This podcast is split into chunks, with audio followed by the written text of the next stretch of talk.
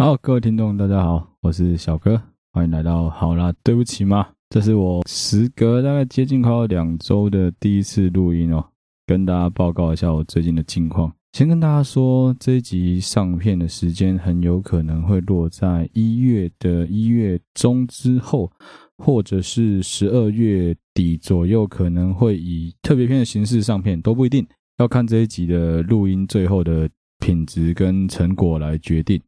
那现在大家应该有多多少少听到有一点点的底噪出现哦。这个底噪没有办法，是我工作环境的关系，它长期都一定会有这个底噪。那也因为这个底噪的关系，所以我们当时在挑选录音设备的时候，其实花了蛮长的一段时间来做选择。那也很谢谢我团队的 Mike 跟 Sean，还有我的朋友们对我的很多设备上的想法跟支持，然后也给了我很多意见。那最后我是带着向跟 Mike 在，如果你有听到我们十二月初上的那一集，在车上录音的，就是我们第一次使用这个设备来做录音，因为当时是在车上录音啊，所以车子的你可以想象车在行进中，那个车子在轮胎压到任何东西的时候啊，还有外面背景音啊，甚至是喇叭啊，车子启停的时候引擎的声音都会一定会有影响，在那个情况下录出来的品质其实就相当好了。啊，因为这样子哦，所以我最后决定，那当然就是买这组设备。最后花下来的总金额其实也不算多啦。我觉得，如果以一个想要认真做 Podcast 的 Podcaster 的话，你是有必要做这个投资的。就很像你如果是一个网美，你想要拍自拍啊，或者是你想要有好的照片，你肯定必须要买一个好相机一样的道理。所以我最后还是痛下心来决定说，买就买吧，买就买，不怕。其实时间过得很快哦。现在已经十二月初了，现在录音时间是十二月七号，明天就回到高雄了。那之后有机会，一定会一定会跟大家介绍我的工作。但目前的话，我觉得还有很多很有趣的素材可以跟大家聊天。如果直接聊我的工作的话，有点可惜。再跟大家稍微聊一下好了，我们的第三十集特别篇有买 IG，有买推广，买推广它是一种尝试啊，因为之前一直有听到人家在讲说，我一直有 diss 人家买粉的事情嘛。买粉跟买推广其实是两件事哦，大家不要误会。买粉的意思是你直接花钱去买了很多机器人，他们在尚未阅读你的内容之前，就直接过来帮你按赞，直接过来帮你追踪你的 fan page。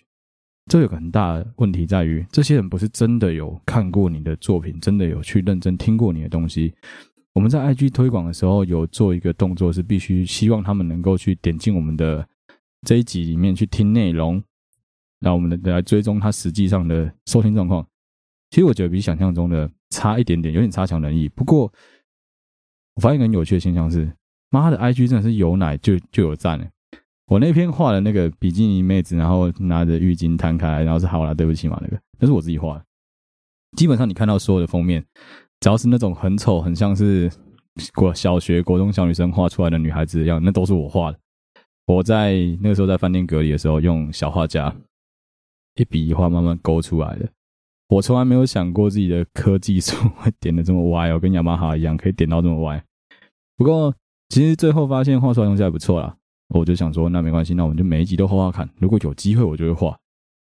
跟大家报告一下我工作的近况好了。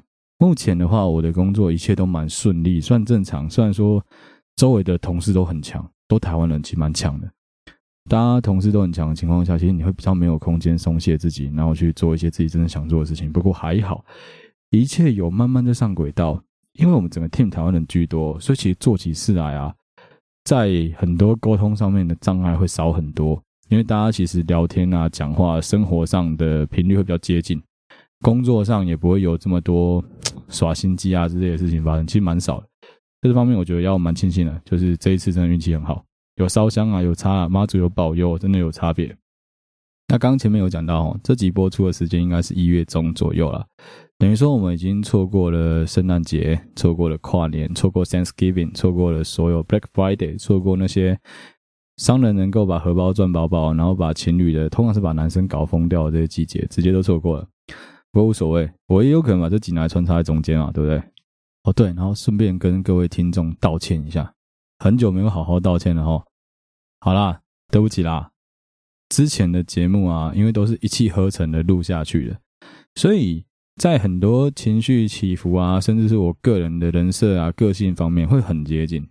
不过自己其实我自己隔了快要半个月才又正式的开录啊，在这样子新的环境底下录音啊，其实我自己在很多心境上有蛮多不一样的转变跟体悟。我跟你讲，有休息真的有差。我休息了大概两个礼拜的时间，没有这么密集的录音，其实让我自己调整了很多东西。如果顺利的话，我还是会想要尽量维持一周能够有两集节目上片。如果真的没有办法的话，那要请各位稍微体谅一下。我们的更新一定不会停，节目不会绝对不会终止。即使我现在工作中，我也不会因为这样把节目终止。我会利用我休息的时间，好好的录节目，好好的把新的内容整理给大家，把听众投稿整理一下，然后再 po po 出来给大家，跟大家分享。更新一定不会停，但是很有可能会变成像目前现在这样子，一周上一支。我的目的很简单，我希望能够维持住最基本的品质，跟各位听众收听的质感那个感觉。我不想要去追求说我来大量量产，我两一周一定要产两支片，来压低掉我整个收听的品质跟节目内容。有一些东西我觉得不能妥协的，我一样还是不会妥协。只要我认为他不应该妥协，我就不会去妥协他。所以对不起啦。刚刚前面有提到节日，我其实一直都有一种感觉是。一对情侣、一对夫妻关系的好坏，才不会去因为你有节日的介入有什么太大的影响。跟你讲啦，有问题的情侣啊，就是有问题。你们的关系中出现的裂痕，不会因为圣诞节就变得比较好，也不会因为没有过圣诞节就变得比较坏。像我这种长期没办法在台湾的啊，讲难听一点，我只要回到台湾的，对我来说，天天都是圣诞节，天天都在过年，每天都像情人节啊。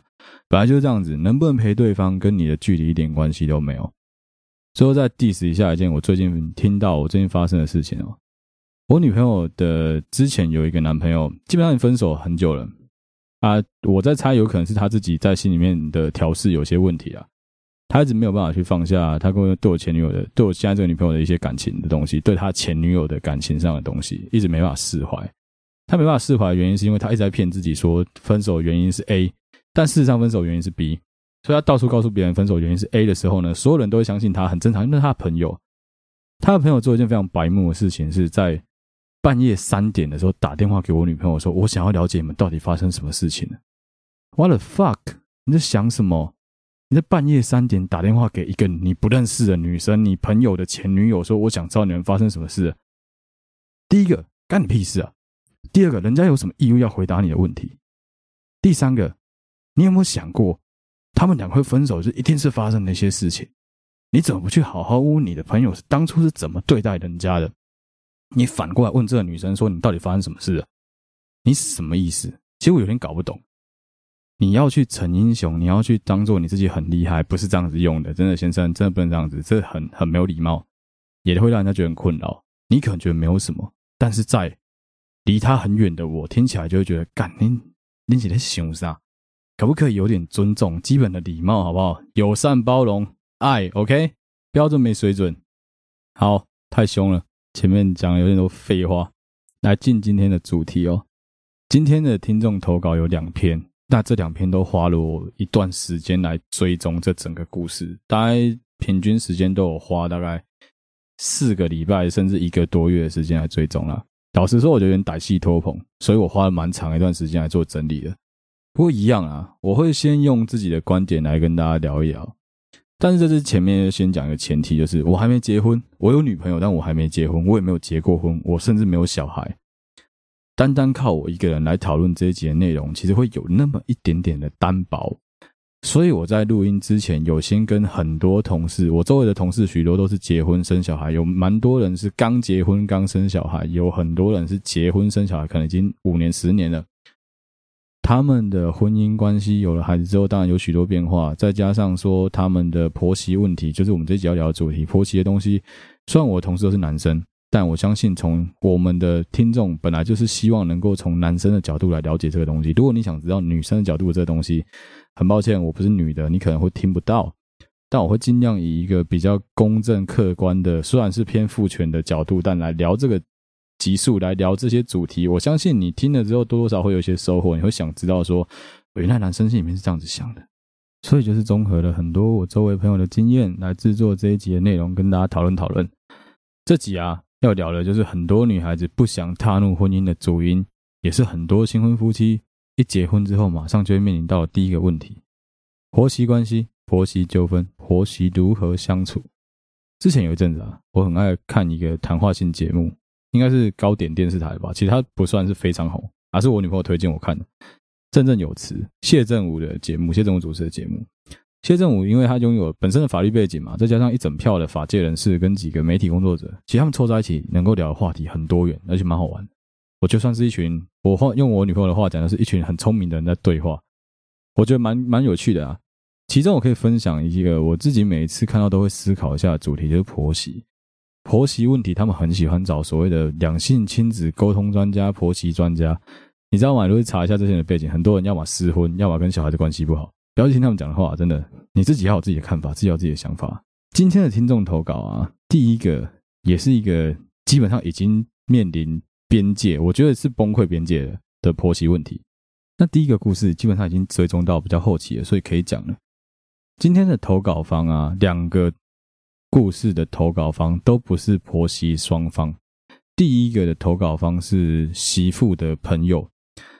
他看到了当下就很想听听看我会怎么来讨论他的这个朋友。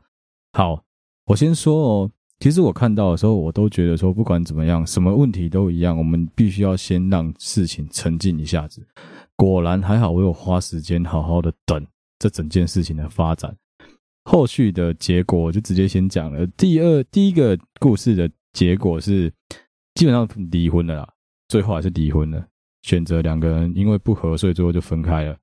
两个人，婆婆跟媳妇在相处上面，其实最容易有冲突的事情，不外乎就是生活习惯、生活品质，甚至是生了小孩之后，小孩子的养育方式、教养方式、文化背景上的不同，其实这都很正常啊。那问题出在于齁，这个媳妇啊，她基本上把自己当成是一个小王美、小网红，所以她会在自己的 Instagram，就是所谓我们认定上的私领域去发布一些文章。这是我们前面集数有讨论过的，这个接下来前面集数有讨论过这个问题，我会把它放在第二个题目去讨论。第一个这个啊，他比较特别，是他朋友是看不下去，他一直在 IG 上面骂他的夫家，骂他婆婆，骂他老公，所以把东西 po 给我，我大概了解一下。简单说呢，就是已经快要离婚，女孩子分居搬到自己婆家去居住的时候，人为了要壮大自己的身世，都很容易会想要讨拍，会想要引起别人的关注，会希望别人能够去关心她、注意她，所以他一直在 IG 上面发一些对他的。夫家相对不利的言论，讲说她婆婆怎么对她不好啊，怎么言语霸凌她，怎么欺负小孩子啊之类的这些话，其实我觉得你讲这些都无可厚非啊，因为毕竟你是出于对自己的小孩子的爱，出于之前对自己老公的关怀，还有想照顾他们的心情，所以你才讲出这些话，我觉得 OK，这都可以理解。不过呢，后来之后，我大概观察了到第三个礼拜，他们正式提出离婚关系之后，夫家做了一个让我其实有点。一开始不太能理解的举动是夫家对女孩子提告，他们告女孩子公然侮辱，还有告她基本上有告伤害跟应该是侵权的问题啊。后来我仔细想一想啊，很有可能这是律师要他们这样子做的，因为这女孩子基本上已经有一点点没有办法控制自己的情绪，没有办法好好的去处理这整件事情了。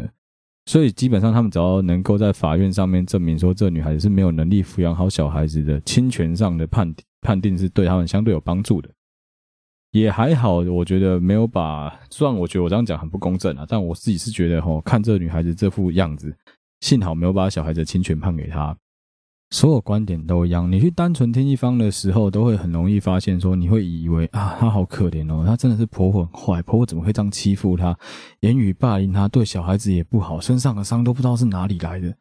后来去看了先生的 IG、Facebook 公开的贴文，去看了婆婆的 Facebook 的贴文之后，发现很有趣的事情是，哇，两边讲法完全不一样。这是一个新闻，两个观点有够酷的，一边加害人，一边被害人，然后颠倒过来，我变被害人，你变加害人，事情上都是这样子啊。我觉得只采用一边的观点，就是会有很多问题。所以我在很抱歉这位听众，我在做事实查核的时候，我做很多很有趣的东西。我发现你的朋友真蛮坏的，好不好？你的朋友是真的坏。他在离婚之后，这女孩在正式离婚之后啊，开始一直疯狂的在乱讲话，在 IG 上面一直骂她婆婆，说她婆婆很坏，就打那种千字文在骂她婆婆，说我婆婆是对我很不好，所以我才会决定要离婚，怎么样怎么样，巴拉巴拉讲了一大堆。老实说，我没有很仔细看，为什么不很没有很仔细看？有个很大的原因在于。他讲的内容不外乎就是一些本来在两个没有任何相处关系，突然要相处在同一个屋檐下的家庭，很容易发生的问题。这也是我跟我的同事们讨论之后的结果。我的许多同事基本上他们都面临到他们的老婆跟他们的妈妈必须要好好相处的这个问题。通常夹在中间是两边不是人啊。啊，至于说男生要怎么去调试，怎么去居中、去斡旋、去沟通，我觉得当然倾听很重要。不过另外一个是你必须要不能用一个太超然的角度。当你老婆在跟你沟通这件事的时候，你当然是必须要护着你老婆。你妈妈在跟你讲这件事，你必须要护着你妈妈。但当他们俩在吵架的时候，请你先听好不好？不要急。这个关系中，我觉得最大的问题出在于这个女孩子很强势，感觉出来非常强势，但她打出来的内容会让我觉得她都没有仔细思考过。相对来说，婆婆跟丈夫很有可能是有经过专业人士的指导，他们下笔，他们所打出来的文字，相对虽然没有到非常的精炼，不过讲的都是重点。他们讲到了几个重点，第一个是这个媳妇很懒，在家里面不会主动帮忙做家事。当然，我觉得这个有个很大文化差异是，maybe 这个女孩子在家里面本来就不做家事，而且你老公搞不好早就知道了，是你们俩自己沟通不了。站在一个比较传统的家庭观念里面，对于婆婆来说，当然就会觉得说，啊，你这个媳妇就不好，你连最基本的家里面的工作都不做，更不用说，其实现在有很多女孩子，现代新职场女性，她必须要工作，她还要兼顾家庭，她回来家还要吃饭，还要煮饭，还要打扫，还要养小孩，还要奶孩子。很自然，很正常，你没有办法全方面兼顾。我觉得在没办法全方面兼顾的时候，接下来当然你跟你的婆婆，你跟你的夫家的关系就非常非常重要。不是所有人都运气这么好，能够遇到一个非常好的夫家，能够给你全方面的 supporting，这是理所当然的。但是你在离婚之后开始去疯狂的攻击他们、诋毁他们，我觉得对你的整个这一段关系来说是于事无补的。更何况，其实事实上有很多你周围的朋友，会不会只是在看你的笑话？他们根本就没有想要认真知道这整件事情发生的过程。你的朋友在投稿中就有讲到一个很有趣的东西是，是这个这个朋友他在投稿中他讲到说，其实我看到我朋友被告的时候，我觉得一点都不意外，因为这个女孩子讲话的时候就是从来都不经过大脑思考的，所以她很容易会打出一些让人家没办法理解、很偏激的言论。确实，这个女孩子打出来的东西，我就不念了。我觉得念出来很有可能不小心就被搜出来，我就不讲。但她讲了很多内容，会让我觉得说，你真的是没有经过仔细的思考，所以才会说出这些话。我就讲一个这个女生，我觉得最糟糕的罪状就好了。她在离婚之后，然后两边闹得很不愉快嘛，非常的不开心。他最后还是做了一个为了小孩子，我相信一定是为了小孩，他做了一个非常他认为很温暖的举动，是小孩子过生日，他回到夫家去帮小孩子过生日。在帮小孩子过生日的时候呢，基本上一般人来说，小孩子是主角嘛。小孩子是主角的情况下，你会帮他庆生，你会帮他拍照，你会帮他好好的。毕竟我们还是前夫妻关系，我们是小孩的爸妈，即使我们已经不是夫妻了，还是好好跟小孩子拍张照片。接下来拍张照片，这女孩子说出来、打出来的文字，就会让我有一种“你到底在说什么”的感觉，非常强烈哦，真的是非常强烈的。干你写的公杀小，这女孩子说的东西，我就原文把它打出来，哎，有点修改，但基本上是差不多的意思啊。这女孩子，第一个，她先批评他们的夫家装潢非常的古典，非常的传统，导致她没有办法摆她那些完美装饰，那些小装饰品啊、气球啊。她就说，本来人家是想要走完美风的，但是我没有想到我老公家的装潢是这个样子。干你老师嘞，人家家里面装潢什么样子，干屁事啊？你有出钱吗？你有要帮忙修吗？还是你是 IKEA 的装修员？都不是吧？阿迪西的卡哦，真的是笑死人呢！你在那边批评人家家里面的装潢怎么样的时候，你有没有想过那个是人家家里面一直以来的风格，人家的传统文化就是这样子。你管人家家里面长什么样子？你不爽你就花钱帮人家装修，不要这么靠北。放了一堆他认为很美、小孩子会喜欢的完美气球、完美蜡烛，然后那些装饰品，之后帮小孩子好好拍张照。拍照的时候呢，他又讲了一句让我觉得你到底在讲什么的话。他是这样形容她老公的，他说。隔了几个月不见，没想到你的头发还是看起来这么丑，跟小孩子真的一点都不搭，跟我一点都不搭。他妈的，你到底在讲什么东西啊？你可不可以稍微尊重一下这一场庆生宴？你可不可以稍微尊重一下这场庆生会？小孩子的庆生究竟主角是谁呢？你这个假完美妈妈，还是你的小孩？如果是你的小孩的话，你有对你的小孩做出任何基本的尊重吗？好像都没有诶。你的小孩现在生活在这个环境里面，你有对那个环境有任何的尊重吗？其实也没有诶。在这个环境底下长大的小孩，对你来说相当的糟糕吗？你有能力给他更好的吗？有，你可以给他气球，你可以给他装饰品，但你可以给他好的生活环境吗？你可以给他良好的教育吗？我觉得可能非常多让我有问号的地方啦。老实讲，我觉得非常的痛苦。看他的东西，我非常非常的痛苦。我觉得真的是很想父权的大发作，你知道吗？操你妈！你到底哪里？你们这些女的到底有什么毛病？后来发现说，其实当然不是所有女生都这样，但这个女的到底他妈，你到底有什么毛病？你怎么会做出这种莫名其妙的选择，讲这些奇奇怪怪的话，颠三倒四的？我真的觉得，我靠，你真的是让我突破天际诶！你的这种想法有够自私诶，你知道吗？孩子跟宠物一样，他们是你一辈子的相处在一起的伙伴的家庭成员之一，他不会是你的一个工具。你把你的小孩当成是你拿来跟朋友炫耀的工具，你还这样子沾沾自喜。老实说，我很替你感到悲哀，我真的觉得非常不爽。看完他的东西之后，我就只有一种啊，还好，真的还好。侵权最后判决是在爸爸这边，他妈妈那边还得了干。因为一开始我在看这个文章，在看他们的对话关系，在看整个内容的时候，其实我是比较偏向女孩子这边的。女孩子一开始打出来东西确实有打动到我，我会觉得说，哇，婆家真的有点夸张啊！婆家对于现在好像真的蛮多传统的妈妈、传统的我们的阿嬷会对于老婆这一边会有一些言语霸凌的情况，或甚至是在爸爸不在的时候，妈妈必须承受阿嬷的来自阿嬷的很多言语上的压力，譬如说阿领导那东啊呢叫不修嘎。阿，连饭都袂晓煮，你哪只饭汤？领导的人拢无甲你好好啊教吗？你除了家教拢无吗？其实讲出这种话的时候，我相信不管是谁都会很难过啦。一个小孩子被人家骂没家教就很难过，更何况是一个成年人被人家讲说我家是没有家教，很很难过，正常。但你要思考这整个脉络啊，这就跟我们的现在要讲到第二个故事有很大的关联性了。第二个故事啊，哎，对，没错，第二个故事有点就这样草率仓皇的结束了。我知道大家还在回味，所以让大家再气个三秒钟，好不好？一秒钟、两秒钟、三秒钟，好，开始第二个故事。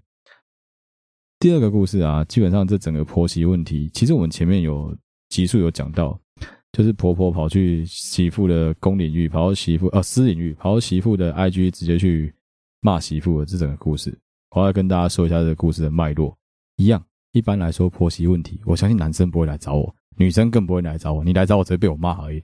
所以，投稿方一样不是男生，不是女生，而是他们男女双方共同的亲戚跟朋友一起投稿。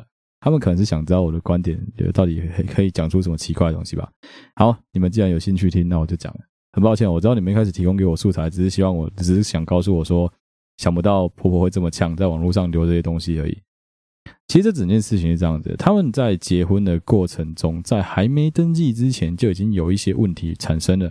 女孩子跟男生其实基本上是有点冲动结婚的，而且他们是没有小孩、没有闹出人命的情况下就草率的决定要结婚。在这么仓促的过程中决定要结婚啊，对于男生的家庭或女生的家庭来说，多多少少当然会有一些口角争议，跟有很多值得讨论的点嘛。那我处于一个二十几岁、快三十岁。老大不小的一个年纪，其实也有很多朋友陆陆续续结婚了。最近也有，前一阵子也有，陆续都有朋友结婚。一对夫妻在结婚之前最常遇到的事情是什么呢？没错，就是钱。结婚的过程中，婚宴怎么办？你的钱怎么收？红包怎么拿？礼金怎么给？男女要不要分开？办几场？几桌？多少钱？一桌多少钱？礼金大概怎么收？哪一边的朋友比较多？哎，眉眉角角真的是太多了，更何况根据不同地方的礼俗，根据各不同地方的习俗，你必须要付的费用可能还不太一样，这都很合理。聘金多少，这都要讲好。我们年轻人很很简单的可以讲一句说，讲好就好。但实际上，在我们的爸妈那一辈，有很多情况下，他们其实有一些他们自己的想法。无论是因为他们当时结婚的时候，有一些他们认为不公平，他们认为可以改善的地方，他们希望提供给你意见，或者是。他们不希望你吃亏，他们想保护你的心态下，他们希望你能跟他们讨论。我觉得都是无可厚非的。这一对小夫妻他们在结婚之前呢，是要做登记这个动作，是并没有跟家里面有做任何沟通，就直接跑去登记。理所当然的，两边爸妈都会很不爽。两边爸妈都很不爽的情况下，就是对于夫妻之间其实很尴尬。你要去人家家里面的时候，人家就会很不爽你。也因为这样子啊，所以其实男生的妈妈一直都没有非常喜欢女孩子。接下来要讲解女孩子有点夸张的事情，我不知道有多少人在座，有多少听众，我知道有。如果你的年纪是大于二十五岁，你的衣服还是丢给家里面的洗衣机跟妈妈洗的，你可以稍微举个手，让我知道一下吗？其实不少，对不对？那我再问个问题哦，你的内衣裤呢？你的内衣裤是谁洗？也是你妈妈洗吗？很多男生都这么恶啦，就是内裤全部丢在一起，反正就一起洗。但其实绝大部分女孩子贴身衣物都是自己洗的，我认识的绝大部分都是。好，这对夫妻在结了婚之后呢，新婚夫妻一定是入住到夫家。以台湾的传统来说，就入住到夫家。老婆的内衣裤是谁在洗？是婆婆在洗。老婆的饭是谁在煮？是婆婆在煮。你告诉我，婆婆不会有任何意见？你确定吗？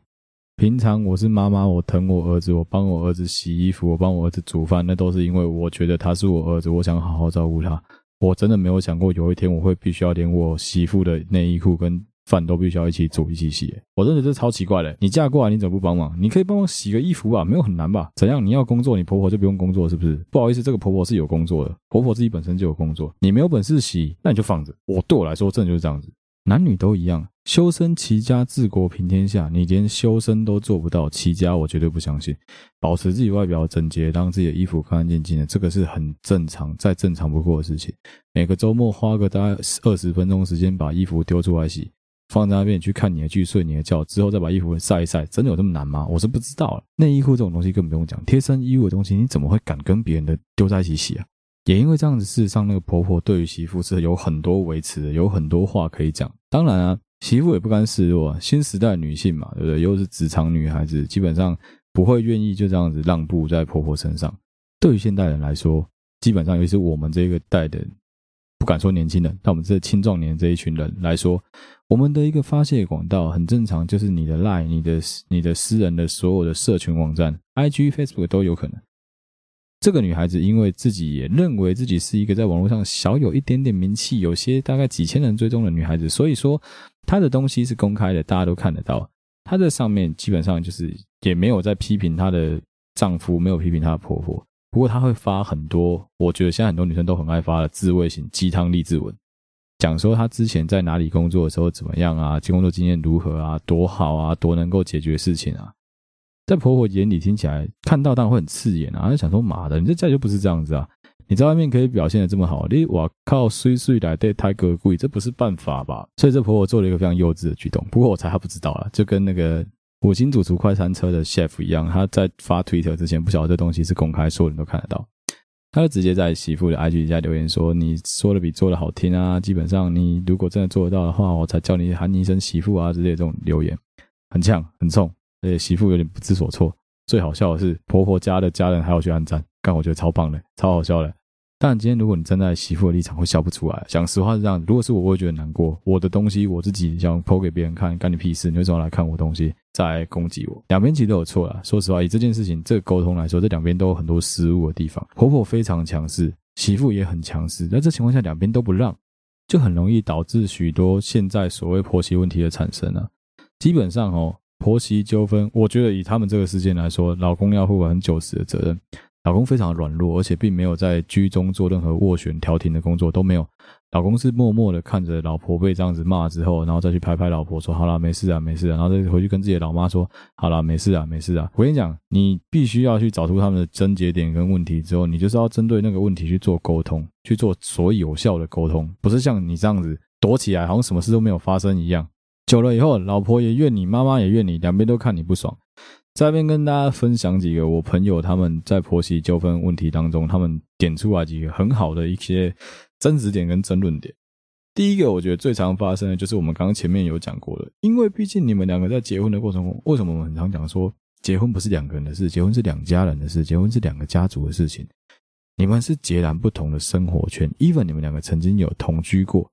但很有可能在婚前你是没有跟他爸妈住在一起的，这是你第一次很长时间跟他爸妈住在一起，理所当然的会有摩擦。你在你自己家的时候，可能可以很自由的不穿内衣啊，就走穿着一条四角裤，男生穿条四角裤在路上走来走去。你在人家家里，你怎么可能敢这样子弄？前面讲到洗衣服的问题也是，有可能因为你在家里面，你们家的习惯是一个礼拜洗一次衣服，但 maybe 他们家的习惯是两天三天衣服多了就要洗。每个人家里面的习惯都不一样，有些人是认为这样神水，有些人认为无所谓。在这些很小很小的生活细节上面，就跟文化冲突一样，在这种文化差异上面，你就是必须要去试着理解、试着沟通、去包容、去感受对方，这是很正常的。第二个是传统伦理跟现代的一些价值观上面的冲突，在这冲突当中，我个人认为先生必须扮演一个非常重要的斡旋跟调停的角色。